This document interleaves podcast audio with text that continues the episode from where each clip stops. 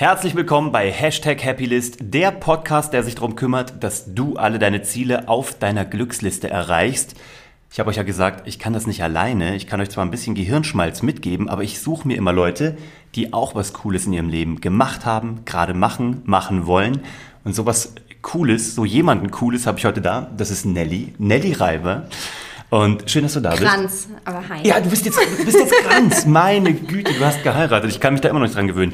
Entschuldigung, Marc. Also natürlich Kranz. Ähm, Nelly ist ein Münchner Kindel.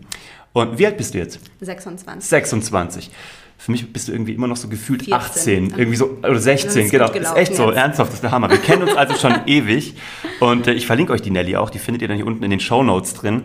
Nelly ist also ein Münchner Kindel, hat dann Abitur gemacht, ist dann nach Israel gegangen. Dann hast du dort ähm, die Armee gemacht als Frau, zwei Jahre.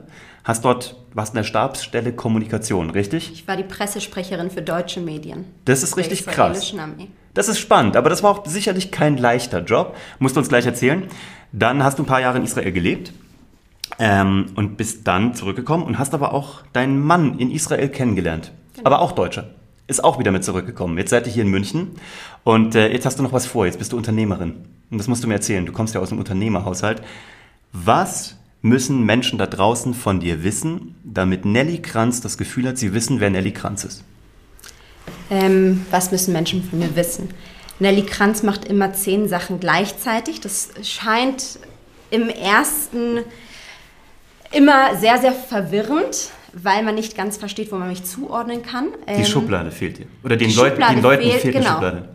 Aber ich bin äh, nie in einer Schublade gewesen. Also ich habe immer viele Sachen parallel gemacht und ich mache das auch gerne weiter, wo mein Mann mir auch oftmals sagt, konzentriere dich jetzt auf eine Sache, verlauf dich da nicht in 100 Projekten. Und ähm, ich glaube, ich nehme halt die Energie immer nur raus, wenn ich 100 Projekte gleichzeitig laufen lasse. Und Ja. warum machst du das? Also ist deine Persönlichkeitsstruktur so oder ist das deine Art und Weise zu filtern, zu gucken, was funktioniert? Es ist eher die fehlende Struktur, wobei ich, äh, ich sage immer, das ist ein Fluch und Segen zugleich. Ich sehe in allem eine Riesenmöglichkeit, immer mitzumischen und das besser zu machen und einfach mitzugestalten und anzupacken. Und ähm, deswegen ergibt sich das einfach immer so. Also die, ich suche mir die Möglichkeiten nicht, sondern die finden mich irgendwie. Und deswegen verlaufe ich mich da immer in ganz vielen verschiedenen Projekten. Und was sind jetzt gerade so die, ich sag mal, zwei, drei wichtigsten Projekte? Du hast dich ja gerade selbstständig gemacht, noch Ja. gar nicht so lange her, gell? Fast zwei Jahre mittlerweile. Fast zwei Jahre schon wieder. Nelly's Network, gell? Nelly's Network und Envy Lux. Also es sind wieder zwei Sachen gleichzeitig. Natürlich sind es zwei Sachen gleichzeitig. Aber mein Hauptbaby ist äh, Nelly's Network. Was macht Nelly's Network? Nelly's Network organisiert Delegationsreisen für Politik und Wirtschaft nach Israel, für Mhm. deutsche Vertreter. Ähm, wobei ich deutschen Mittelstand, natürlich Startup Nation Israel näher bringe, deutschen Politiker die israelische Politik näher bringe. Okay. Und eigentlich so Deutschland und Israel auf allen verschiedenen möglichen Ebenen verbinde. Was liebst du so an Israel? Also ich glaube, das ist ein sehr, sehr gutes Produkt zum Vermarkten. Ja? Also die Vielfalt, die es dort gibt, die Menschen, das Essen, das Wetter, alles. Was können Deutsche von Israelis lernen und andersrum? Du siehst es jetzt, aber du siehst ja den Clash of Cultures Ganz auch. viel. So. Also so mein, meine erste Begegnung eigentlich mit diesem Thema war 2013, Mhm. als ich eine Delegationsreise von deutschen Unternehmern aus Thüringen damals in Israel begleitet habe. Und ähm, Das waren jetzt keine hippen Start-Upper, sondern das waren einfach deutsche, Also deutscher mittelständische, Mittelstand, genau. Anzug und Krawatte, ich nenne ihn mal Hans. Hans. Äh, Hans kam dann im Oktober bei 30 Grad im Schatten mit Anzug, Krawatte und Aktenkoffer. Oh Gott. Und natürlich ein Gastgeschenk, was nicht fehlen darf. Und hat dann einen, ich nenne ihn mal Schlommi getroffen, der in Shorts und Flipflops kam und ihm verklickern wollte, er hat eine ganz tolle Idee. Das war jetzt eine B2B-Konferenz. Also eigentlich hat man sich als Unternehmer, vor allem als deutscher Unternehmer, erwartet, jetzt so auf Augenhöhe miteinander zu sprechen. Jeder stellt sein Produkt vor, seine Firma. Ähm, und ich war praktisch als studentischer Dolmetscher dabei, wobei ich ganz schnell gemerkt habe, dass das Dolmetschen gar nicht eine Sprache war, die man übersetzen musste, sondern wirklich eine Mentalität. Eine Kultur, gell? Du warst eine Also es war Kultur wirklich- also- Translator so. Schlommi kam an mit, also wirklich Flipflops und Shorts auf diese B2B-Konferenz ähm, und hat dann Hans gefragt, ob er denn einen Stift da hat, weil er will ihm gerne sein Produkt aufzeichnen. Er hat seinen Stift vergessen. Hast auch keine Und Mappe so, dabei. Äh, gar nichts, keine Visitenkarte, keine Mappe. Keine PowerPoint. Dann äh, hat er Hans gefragt, oder Herr, so und so, Ja. ähm, wie sieht denn der Businessplan aus? Sagt er, no, no, no, you don't understand. We don't work like this. And uh, what do you mean you don't work like this? Äh, Frau, damals noch Frau Reiber, ich glaube, er hat mein Englisch nicht ganz verstanden. Könnten Sie übersetzen? Ich, der hat das Englisch ganz gut verstanden, aber der nicht. will wirklich erzählen, dass er nicht so arbeitet. Und dann sagt er ja, wie viel, also was ist jetzt so die erste Investition, die ihr braucht? Und dann sagt er, no, we don't work like this. We don't have a business plan. You tell me how much money you can give me and I tell you what I can make out of it. und ich stand dazwischen und habe einfach, ich habe selber die Welt nicht verstanden. Als Münchner Mädel, ich habe in Israel gelebt, habe irgendwie beides auch in mir, weil meine Mutter Israelin ist, mein Vater Deutscher, Ja. war ich lost in dieser Situation und habe schnell gemerkt, dass Krass. ich da irgendwie die Brücke bauen muss, nicht nur mit der sprachlichen Übersetzung, sondern eben viel, viel mehr. Aber da, Ja. hast du einen echt, da hast du einen echten Bedarf gesehen und hast daraus ein Geschäft gebaut, gell?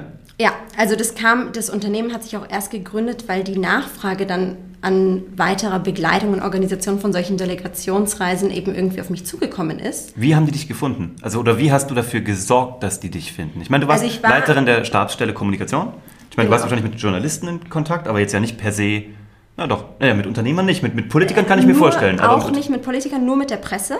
Okay. Das Wer war war das dann? ARD Deutschland oder? Ah, genau, also die Korrespondenz der öffentlich-rechtlichen, Mhm. Ja. RTL, Ja. Pro7 hatte immer wieder Produktionsfirmen vor Ort. Und du warst die Ansprechpartnerin bei der Armee für externe Berichte. Für internationale Medien, spezifisch für deutschsprachige Medien. Okay. Und wie Das heißt, ich musste Ja. Stories pitchen, wenn Ja. gerade nichts los war und musste eben die Anfragen beantworten, wenn was los war. Mhm. Ähm, habe Interviews organisiert mit israelischen Offizieren, um die israelische Sichtweise eben in deutschen Medien zu repräsentieren. Cool. Ja. Aber wie bist du dann an Politiker, Unternehmer gekommen oder Menschen, die jetzt, sage ich mal, Delegationsreisen machen oder wie sind die an dich gekommen? Also wie gesagt, ich suche mir nicht die Möglichkeiten, sondern die finden mich. Ich habe mich dann nach der Armee, also ich habe drei, bei mir geht es nie schnell genug. Das heißt, drei Tage nach meiner Befreiung aus der Armee oder wie man das nennt, ähm, habe ich angefangen, Politikwissenschaften zu studieren und habe In Israel aber in noch. Israel Ja.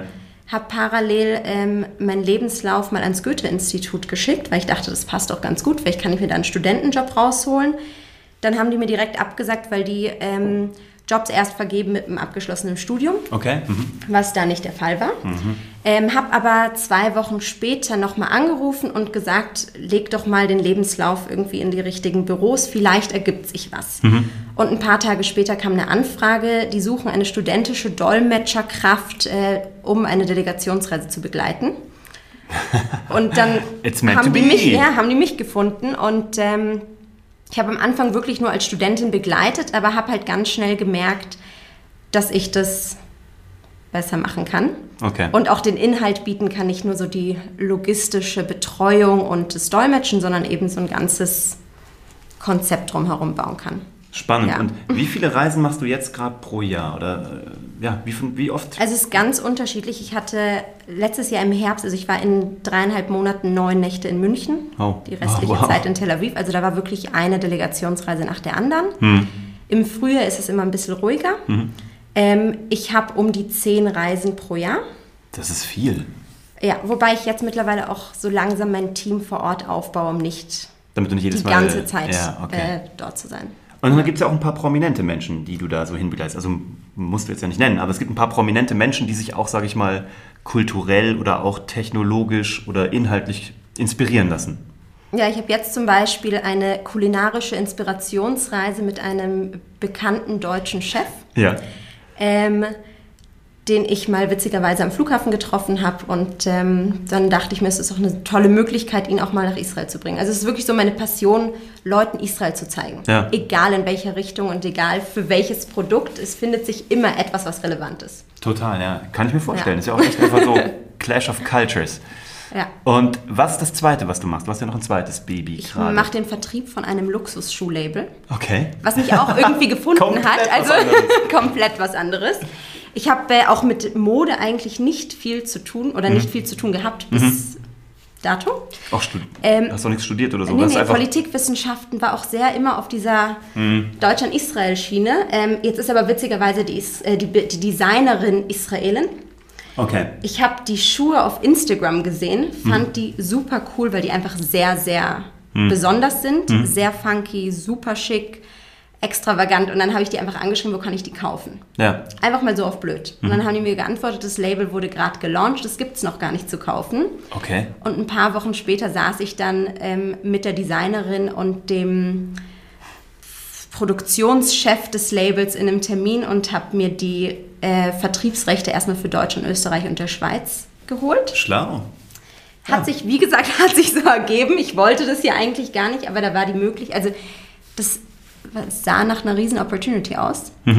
Und ähm, dann lief die erste Saison ganz gut, die zweite auch. Dann haben wir immer mehr Länder bekommen und mittlerweile mache ich das international. Also weltweit außer Israel, weil die Designerin ja vor Ort ist. Abgefahren, okay. Genau.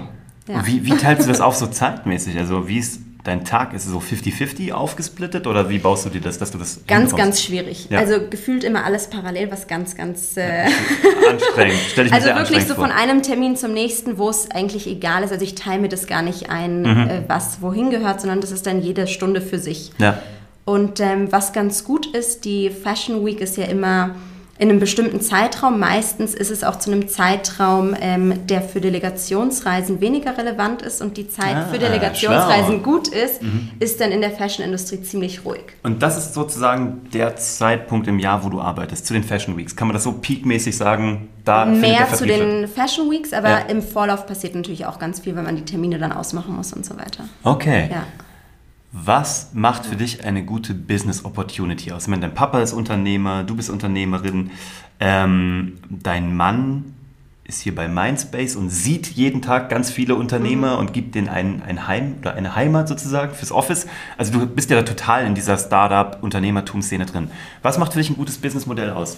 Wo du selber sagst, da gehe ich rein, das ist was, oder Ja. ist es Bauch? Ist es Zahlen? Ist es, Es muss beides sein. ja? Also ich glaube, das beste Business ist eine Passion and Profession. Mhm, cool.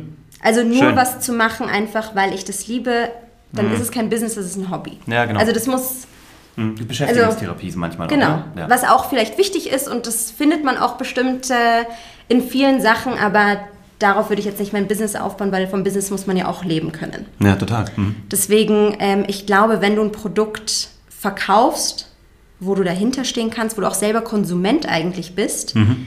ist das so die Erfolgsformel für mich? Das, genau, das ist auch, wenn ich Unternehmer manchmal frage, ob sie ihr eigenes Produkt konsumieren, sagen die, nee, ich verkaufe das. Wo ich mir auch denke, ah, gut, wenn du Mann bist, wirst du wahrscheinlich keine Tampons probieren. Ne? Also, aber es gibt natürlich so, du solltest dein eigenes Produkt schon Du musst selber- glauben, also glaube ich zumindest. Ja, Wenn mir die Schuhe jetzt nicht gefallen würden, dann würde ich die Möglichkeit auch gar nicht dahinter sehen, weil Mhm. Obwohl ich jetzt gar nicht aus der Fashion-Industrie komme, also es kann auch sein, dass jemand aus der Fashion-Industrie Mhm. sagt, ähm, Megaschuh oder katastrophaler Schuh und der versteht vielleicht mehr, also Ja. mehr von dieser Materie, aber wenn ich als Konsument die eigentlich kaufen wollen würde oder sie auch kaufe tatsächlich. Ja.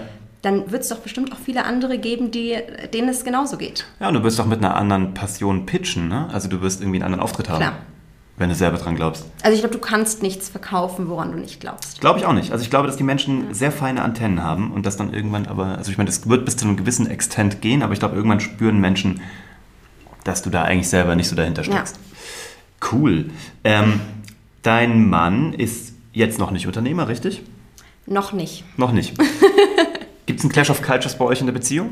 So, die Also ich Unternehmer würde eher sagen, wir ergänzen uns. Aber ja, es ist, ich glaube, es ist äh, schwer nachvollziehbar für Selbstständige in Angestellten nachzuvollziehen und vice versa. Absolut, sehe ich ähnlich. Also Okay. es ist nicht eins besser und schlechter, sondern Nee, es sind einfach zwei verschiedene. Unternehmerkulturen irgendwie, Ja, die so denken. aufeinander stoßen. Ja. Okay. Und du meinst, du bist so jemand, der so auf allen Hochzeiten tanzt oder der viele Dinge im Kopf hat. Ergänzt ihr euch, weil du hast gesagt, ihr macht das, aber wie bringt, also bringt er dich da irgendwie hin zu Fokus oder wie bringst du dich Ja, zum 100%. Fokus? Weil das auch so ein Riesenthema ist, finde ich. Wie fokussierst du dich auf Dinge und wie machst du das? Mit welchen Strategien? Er versucht mich immer wieder zu fokussieren, Mhm. wobei ich auch immer wieder da rausbreche und einfach so mein Ding mache, aber das tut mir schon ganz gut, so ein bisschen die, halt das von außen mitzubekommen. Ja. Ähm, ich glaube wirklich, wenn du etwas liebst und dahinter steht, stehst, dann, dann läuft es. Hm. Weil dann verlierst du auch die Motivation nicht, weil man darf ja nicht vergessen, im Unternehmertum, es klappt ja nicht immer alles rosig. Nein. Sondern meiste du, klappt sogar nicht. Genau, du gesagt. fällst zehnmal, aber wenn du halt elfmal aufstehst, dann ist alles gut. Ja. Dann fragt dich auch keiner, wie lang, also wie oft du hingefallen bist, weil sobald du wieder stehst, ist alles andere vergessen. Ja.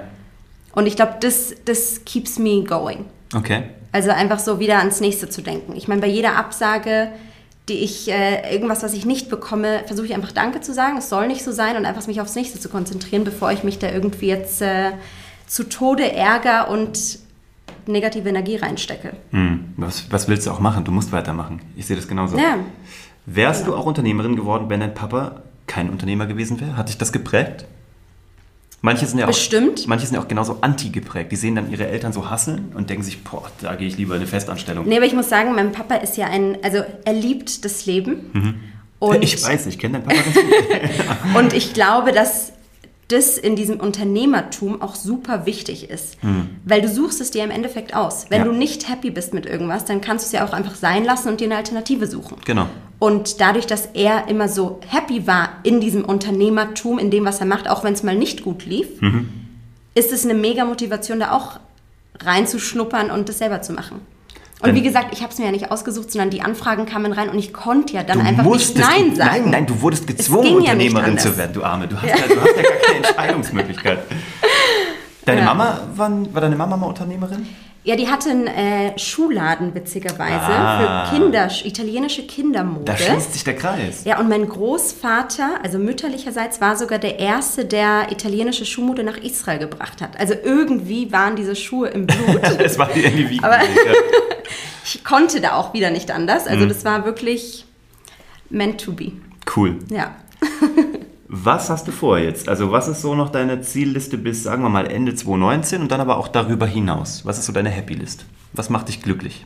Also mein, was ganz toll und wieder ganz schwierig ist bei zum Beispiel Nelly's Network, dass man hat eine mega Vorlaufzeit für viele Projekte. Also ich habe jetzt schon für Mitte 2020 zwei Delegationsreisen geplant, was einerseits super ist, andererseits denkst du, ja, kann es nicht schneller gehen? So, es geht ja nicht schnell genug. Ja. Ähm, Im Generellen, also ich bin gerade noch quasi allein. Ich habe zwar ein Team vor Ort, was mir teilweise Sachen abnimmt. Ich habe hier meine erste Mitarbeiterin so auf eine Minijob-Basis. Also ich Hey, sehe da. Dankeschön, ist ist ein sehr mega gut. Schritt. Ist ein Mega-Schritt. Also wirklich, und das läuft auch super. Also ich bin da echt happy.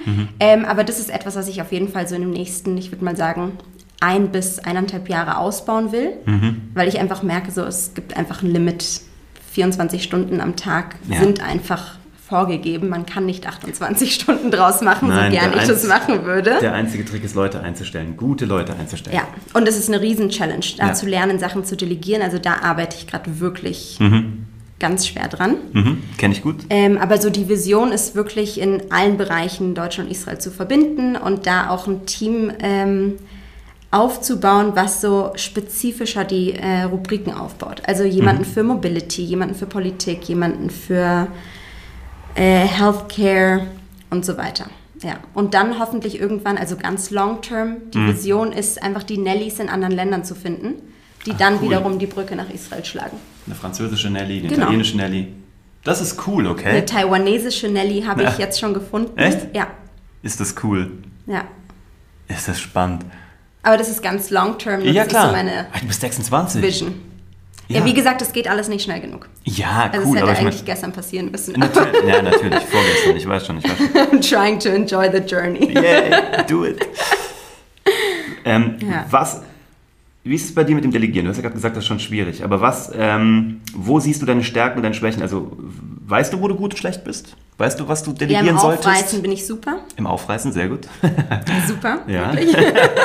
Aufreißerin? Alles, was Backoffice ist, würde ich gerne abgeben. Mhm. Also ich, ich gebe gerne die Ideen und hätte gerne jemanden, der mir das alles dann schön verpackt und präsentiert. Formatiert. genau. Und die Person, die du Ja. jetzt gefunden hast, ist die schon so? Geht das in die Richtung? Wir arbeiten gerade dran. Also ich glaube nicht, dass sie das Problem ist, sondern eher ich. Ja. Der, wir, der Ähm, Fisch stinkt immer vom Kopf. Ja, ja, so, ne? 100 Pro. Also Das ich glaube, so. wenn man äh, irgendwie seinen Angestellten Vorwürfe macht, dann muss man erstmal auf sich selber schauen, Erst mal im weil Spiegel nachgucken, wer da so 100 rumsteht. Mhm. Ja. Krass. Hast Ja. du Vorbilder im Unternehmertum? Also gibt es jemanden, wo du sagst, so, oder jemand, eine, Frau, ein Mann, gibt es so Leute, an denen du dich orientierst? Die du Also ich muss sagen, ich habe ähm, ein Riesenglück, weil ich in der Familie und im Freundeskreis mir sehr, sehr viel Inspiration rausschöpfen kann. Mhm. Ähm, also mein Vater, wie gesagt, ist ein Riesenvorbild. ja. Ich habe äh, eine sehr gute Freundin, die auch Jungunternehmerin ist, mit der ich mich auch super gerne austausche, weil wir, obwohl wir in zwei total verschiedenen Bereichen ähm, arbeiten, so viele ähnliche Struggles auch durchleben. Mhm. Was auch super wichtig ist, weil, wie gesagt, das ist alles nach außen super rosig, aber es ist halt echt so abhängig, an welcher, an welcher Tageszeit du mich fragst, wie es gerade läuft. Und dann tut es echt gut, sich mit jemandem auszutauschen, der was es auch ähnliches durchmacht. Ja, wo es auch scheiße läuft. Ein Freund von mir Ja. hat gesagt, ach, 85% machen keinen Spaß. Die restlichen 15 sind so cool, dass man es deswegen macht. Ja, ich weiß nicht, ob es so viel ist, was schlecht läuft, aber man holt sich auf jeden Fall die Energie aus diesen paar Superprozenten raus Hm. Ja. und nicht aus der Masse. Aber Das ist klar. du hast auch eine Freundin, wo du dich auskotzen kannst. Ja, ja. Das ist wichtig.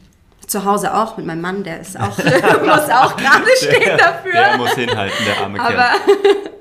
ja, Cool. Und hast du sonst irgendwelche Netzwerke, die du dir professionell baust? Also bist du in Unternehmernetzwerken? Thema Netzwerken, wie machst du das? Oder schnappst du dir einfach Leute? Ich meine, du reist, bist ja Aufreißerin. Schnappst du dir die Leute oder gehst du auch zu so professionalisierten Netzwerken hin? also ich muss sagen, ich habe ja meine Firma Nelly's Network genannt, Genau. also ist das ja an sich schon ein Netzwerk. Genau. Wobei ich ein mega Problem habe mit diesem Professional Term Networking, weil Mhm. ich immer das Gefühl habe, das ist so sehr ausnutzerisch und so sehr gebrieft auch- auf eine Sache und ich glaube da nicht dran. dahinter, ne? Genau. Und ich glaube weiß. einfach, wenn du eine Beziehung zu den Menschen aufbaust, baust du dir ja das Netzwerk automatisch auf. Und Ja, sprichst mir aus der Seele. ich, also ich gehe da immer rein und versuche die Menschen dahinter kennenzulernen und jetzt nicht die Position und die Stelle und äh, zu, direkt zu schauen, was für Nutzen ich mit rausziehen kann. Hm.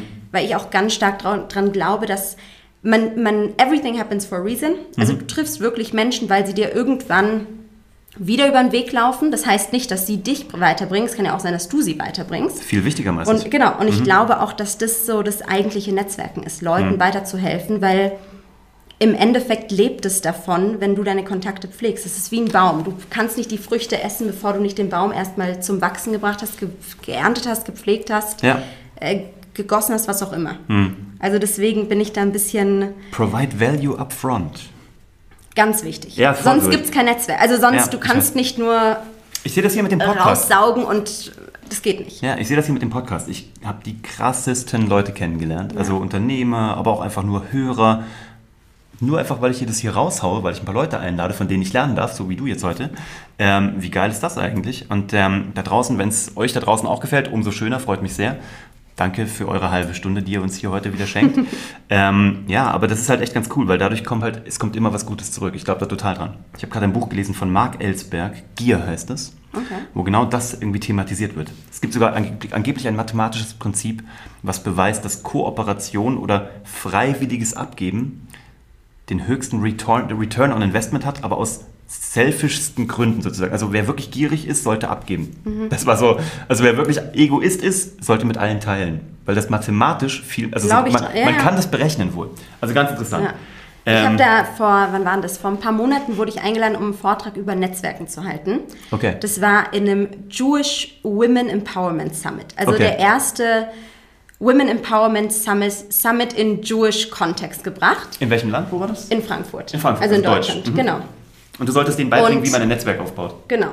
Und ich habe dann, weil das auch in einem Jewish-Kontext war, Hm.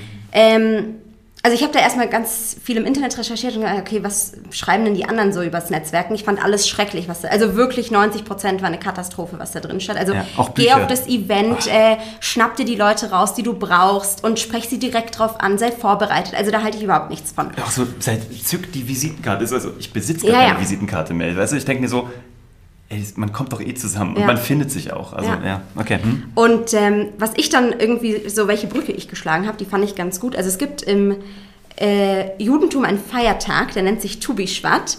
Und zwar ist es der Geburtstag der Bäume. Der findet immer im Winter statt, im Januar. Und was ganz interessant ist, ist, warum feierst du den Geburtstag der Bäume im Januar, wo alles grau und hässlich ist und eigentlich, also wo du ja nichts Schönes siehst, ja? Ja. Und die Bäume auch noch nicht siehst. Du, also du siehst Also weder Grünes. Früchte, Ja. Mhm. Bäume, du siehst nichts. Eigentlich siehst du nur grau und hässlich und denkst dir, was feiere ich denn eigentlich? Mhm. Und ich habe das mit dem Netzwerk verglichen, weil nämlich der Lauf der Natur uns zeigt, du musst im Januar die Bäume feiern, damit du im Frühling irgendwann die schönen, die schönen Früchte dran siehst. Ja, Ja, cool. Und ähm, deswegen glaube ich auch beim Netzwerk, du musst feiern und geben und reinstecken, wenn du eigentlich gerade gar keinen Nutzen davon tragen kannst, weil das dich halt irgendwann auch weiterbringt. Also du baust ja eben genauso das Netzwerk auf. Man sagt ja, bau das Netzwerk, bevor du es brauchst. Ich finde das aber auch bei Social ich. Ja, voll. ich finde das auch bei Social Media, Leute. Also das Netzwerken auf Social Media, egal ob es LinkedIn ist, Instagram, was auch immer, Leute machen das so bescheuert. Also entweder vollkommen automatisiert mit automatischen Nachrichten oder mit, ey, cooles Profil, geh doch mal auf meins und schreib mir eine Privatnachricht. Ja. ja weil ich dich davor, dafür erst abonnieren muss. Ne?